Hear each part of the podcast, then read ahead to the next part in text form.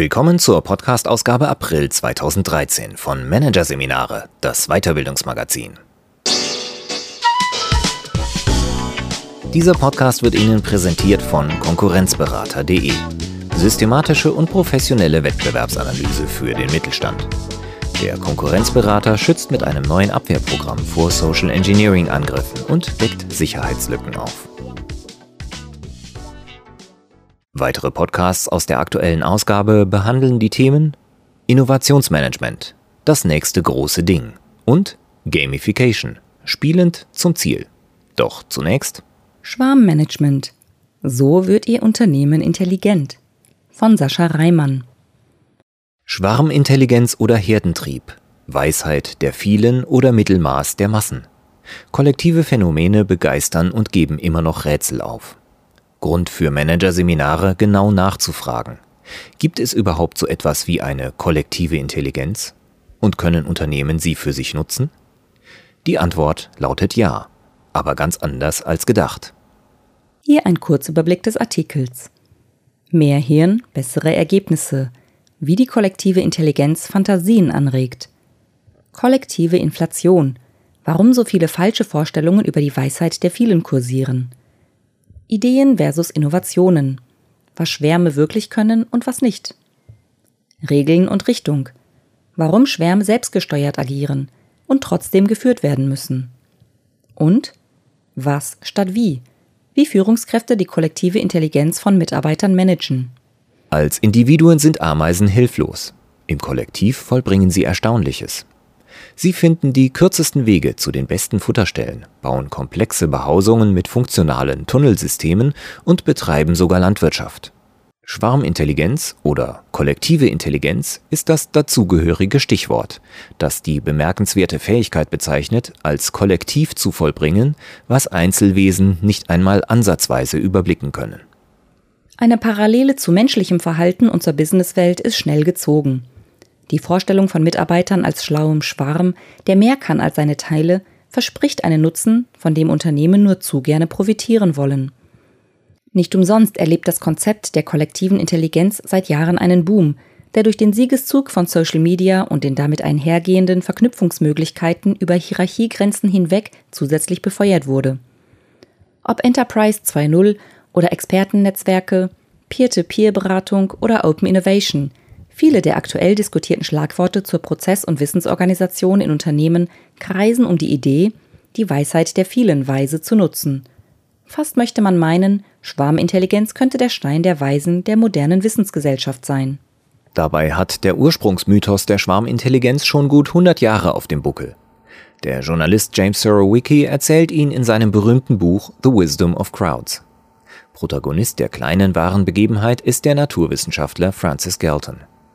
Der erlebte Anfang des 20. Jahrhunderts auf einer Viehmesse einen Wettbewerb, bei dem es darum ging, das Gewicht eines Bullen zu schätzen. 800 Menschen nahmen teil. Galton wertete die Ergebnisse statistisch aus. Eigentlich um zu beweisen, dass die Masse keine Chance gegen einen Fachmann hat. Zu seiner Überraschung entsprach der Durchschnitt aller Tipps fast genau dem Gewicht des Wiederkäuers und lag damit besser als die Schätzungen der meisten Experten. Das ist umso erstaunlicher, als unter den Schätzern viele Laien waren. Der Schwarm hat also die Fähigkeiten der einzelnen Schwarmmitglieder übertroffen. Emergenz nennt sich das faszinierende Phänomen, wenn das Ganze über die Summe seiner Teile hinauswächst. Eine Gruppe, die bessere Ergebnisse abliefert als die schlauesten Experten. Dieses Bild vom intelligenten Schwarm ist außerordentlich reizvoll, sagt Andreas Aulinger, Direktor des Instituts für Organisationsmanagement an der Steinbeis Hochschule Berlin. Auch deshalb, weil die Idee laut dem Fachmann für kollektive Intelligenz eine Art basisdemokratischen Charme besitzt. Die Crowd, so das implizite revolutionäre Versprechen, ersetzt die Experten. Wissenshierarchien werden aufgebrochen. Erste Anwendungsfälle des Emergenzprinzips gibt es bereits.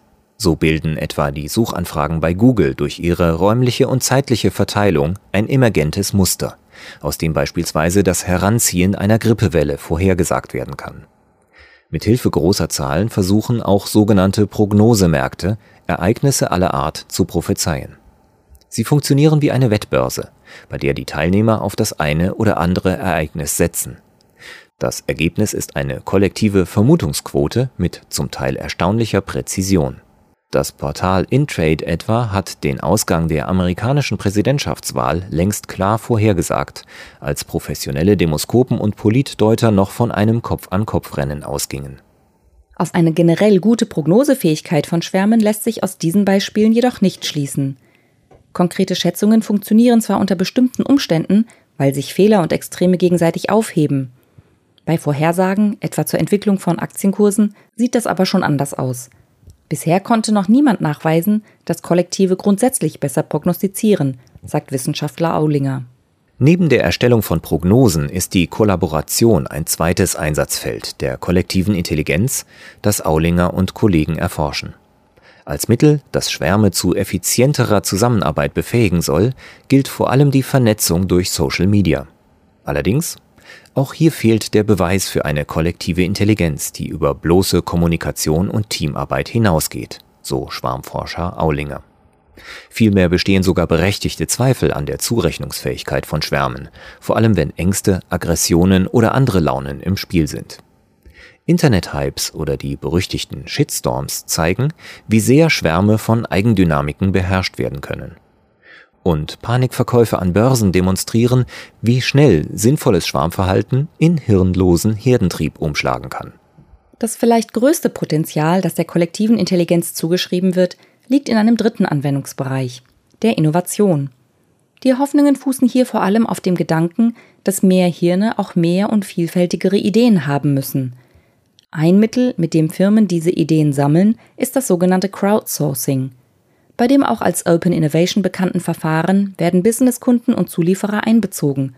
Manche Unternehmen holen sogar den Endverbraucher mit ins Boot. Der Getränkekonzern Coca-Cola etwa beteiligt Kunden am Entwurf von Werbekampagnen. Der Waschmittelproduzent Henkel lässt Verpackungen von der Community gestalten. Schon in den 90er Jahren hat der Spielzeughersteller Lego den Crowd-Input für seine programmierbaren Bausätze genutzt. Hacker hatten den Code geknackt und weiterentwickelt. Der Hersteller nahm die Ideen auf und bezog die Fans in die Produktentwicklung mit ein. Auch der Kaffeeröster Chibo setzt für seine Gemischtwarensparte auf einfallsreiche Kunden.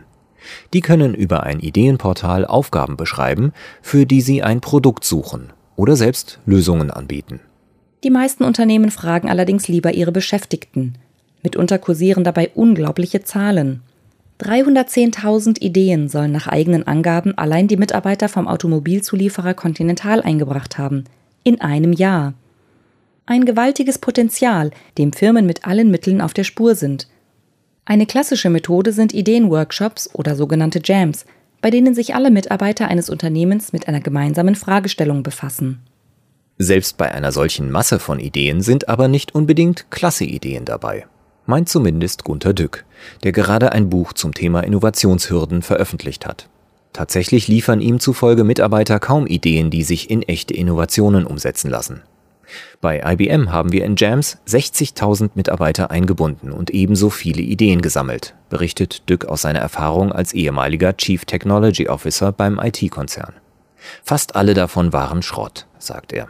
Ein Problem ist, so Dück, dass bei solchen Veranstaltungen nur ein bestimmter Typ von Innovationen vorgeschlagen wird. Der gehört oft in den Bereich Nice to Have. Infrastrukturkosten werden übersehen. Ein zweiter Pferdefuß der kollektiven Innovation?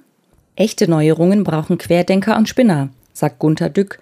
Genau die gehen jedoch im Rauschen einer Crowd üblicherweise unter. Die Folge? Produziert wird vor allem Mainstream-Gedankengut. Zwar gibt es erfolgreiche Gegenbeispiele wie die Open-Source-Szene der Softwareprogrammierer, bei der alle Ideen aus dem Kollektiv kommen. Laut Dück ist das auf Freiwilligkeit und Enthusiasmus beruhende Modell jedoch nicht auf Unternehmen übertragbar. Auch weil Egos und Eitelkeiten verhindern, dass solche Gemeinschaften stabil bleiben. Es gibt immer Erfolgsfanatiker, die das Verfahren hijacken, indem sie Marketing oder Manipulation betreiben.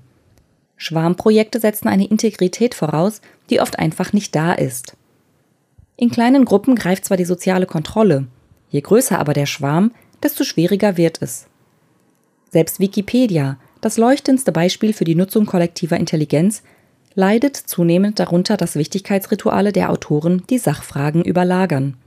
Kollektive Intelligenz ist also weit davon entfernt, ein Wundermittel für bessere Information, Kooperation und Innovation zu sein. Schmarren ist die Idee vom Unternehmen als schlauen Schwarm trotzdem nicht. Im Gegenteil. Schwarmintelligenz lässt sich durchaus für Firmen nutzbar machen, sagt der Unternehmensberater Jochen May, der darüber ein Buch geschrieben hat. Man müsse nur die Vorteile des Schwarms nutzen und gleichzeitig seine Nachteile vermeiden. Das gelingt durch die Anwendung eines scheinbaren Paradoxons, dem Schwarmmanagement. Schwärme zu führen klingt zunächst zwar widersprüchlich, schließlich sind sie definitionsgemäß zentrumslos und selbstorganisiert, so May. Allerdings beruht Schwarmintelligenz auf bestimmten Spielregeln. Diese müssen als Führungsinstrumente umgesetzt werden, um Schwärme zu einer produktiven Größe zu machen. Schlaues Schwarmmanagement beginnt mit der richtigen Fragestellung, die man an das Kollektiv heranträgt. Denn Schwärme eignen sich nur für einige Aufgaben, während sie mit anderen überfordert sind. Eine spezifische Kompetenz gesteht ihnen sogar Schwarmskeptiker Dück zu. Auch wenn Schwärme per se nicht innovativ sind, können sie doch Ideen sehr gut weiterentwickeln. Unter einer Voraussetzung. Die eigentliche Idee muss von einem Profi vorfabriziert und begleitet werden, der Kosten und Umsetzbarkeit überschauen kann. Als eine Art Meister obliegt es ihm, so Dück, die Ergänzungen, die ihm der Schwarm zuwirft, zu filtern und zu verwerten. Dass sich Schwärme vor allem für geschlossene Innovationsprozesse eignen, glaubt auch Organisationswissenschaftler Aulinger. Das Kollektiv braucht eine Richtung. Die bekommt es, indem die Aufgaben möglichst klein gehalten und durch konkrete Vorgaben gelenkt werden. Unternehmen können Schwarmintelligenz etwa dazu nutzen, um Prozesse effizienter zu gestalten, Leistungen für interne und externe Kunden zu verbessern, Reaktionszeiten zu verkürzen, nennt Berater Mai geeignete Einsatzfelder. Unter engem Fokus können Schwärme aber auch Einschätzungen und Prognosen treffen, ist Aulinger überzeugt. Ihre Stärke liegt in der Nahbereichsanalyse. Was wollen Kunden? Welche Produkte werden stärker nachgefragt?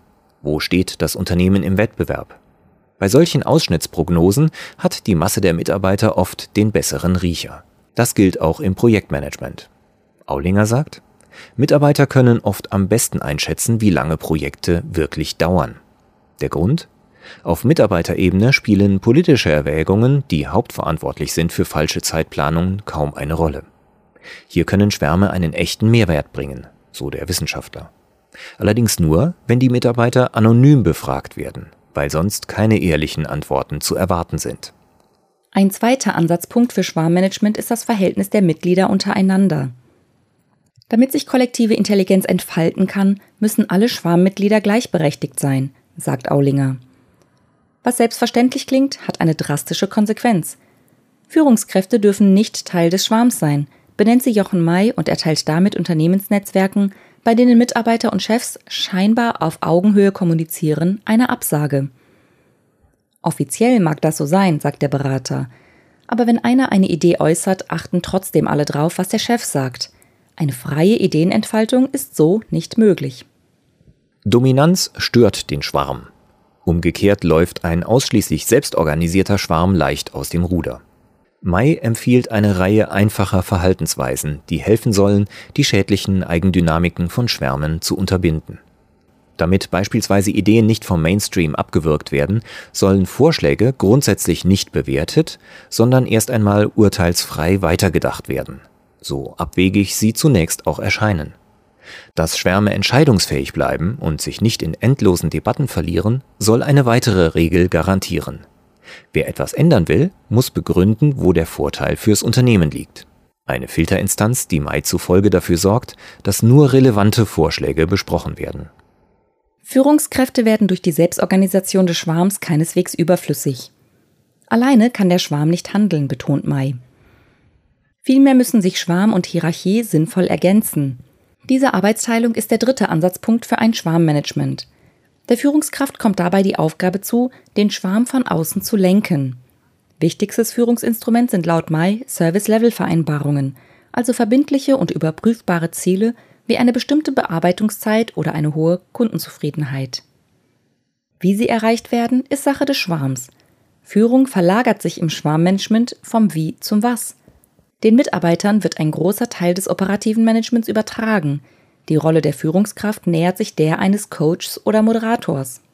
Ein Innovationsprozess nach dem Schwarmprinzip könnte dann so aussehen. Ein Mitarbeiter hat eine Idee und entwickelt sie mit Hilfe des Schwarms weiter. Ist sie für das Unternehmen vorteilhaft, wendet sich der Schwarm an die Führungskraft, die auf die Idee eingehen muss. Lehnt sie die Idee schließlich ab, muss die Führungskraft das ihrerseits begründen. So oder so findet die Diskussion direkt auf der Sachebene statt, glaubt May. Machtfragen werden weitgehend ausgeblendet. Um Schwarmintelligenz zu nutzen, müssen Unternehmen für ein ausgewogenes Spannungsverhältnis von Freiheitsgraden und striktem Verhaltenskodex sorgen, resümiert Berater May. Nur so können einzelne Schwarmmitglieder selbstgesteuert neue Wege suchen, ohne dass Chaos ausbricht. Umsonst gibt es das aber nicht, betont der Berater. Schwarmmanagement zu verankern bedeutet für klassisch organisierte Unternehmen einen langwierigen Change-Prozess, in dem sich Führungskräfte von gewohnten Handlungsmustern lösen müssen. Auch Mitarbeiter müssen ihre neue Rolle erst erlernen. Mai sagt, sie müssen zu internen Entrepreneuren werden, die selbstständig im Unternehmensinteresse denken und handeln können. Letztlich geht es also darum, eine bestimmte Kultur zu etablieren. Für den Philosophen Dück ohnehin das einzig echte Emergenzphänomen von kollektiver Intelligenz. Kultur ist der Kern, um den sich alle Bemühungen drehen sollten, erklärt der Philosoph. Unter diesem Aspekt gewinnen die Versuche, Schwarmintelligenz für Unternehmen nutzbar zu machen, einen neuen Sinn. Mitarbeiter nach ihren Einschätzungen und Ideen zu befragen und ihren Austausch untereinander zu fördern, mag kurzfristig nur wenige zählbare Ergebnisse hervorbringen. Die Anerkennung und das Vertrauen, die durch die Beteiligung vermittelt werden, haben jedoch den positiven Nebeneffekt, dass sie die Motivation der Schwarmmitglieder und ihre Bindung zum Unternehmen erhöhen und damit eine Kultur schaffen, die auf lange Zeit vielleicht doch bessere Ergebnisse ermöglicht.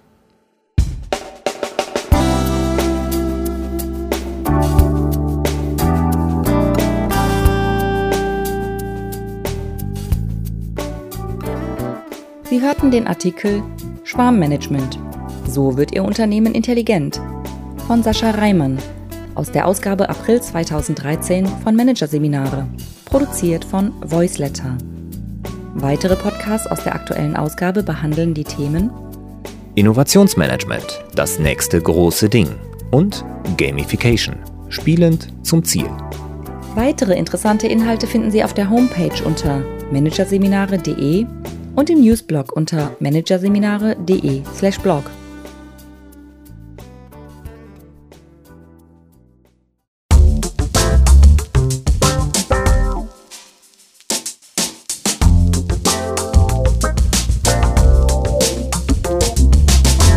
Das war der Podcast von Managerseminare, das Weiterbildungsmagazin.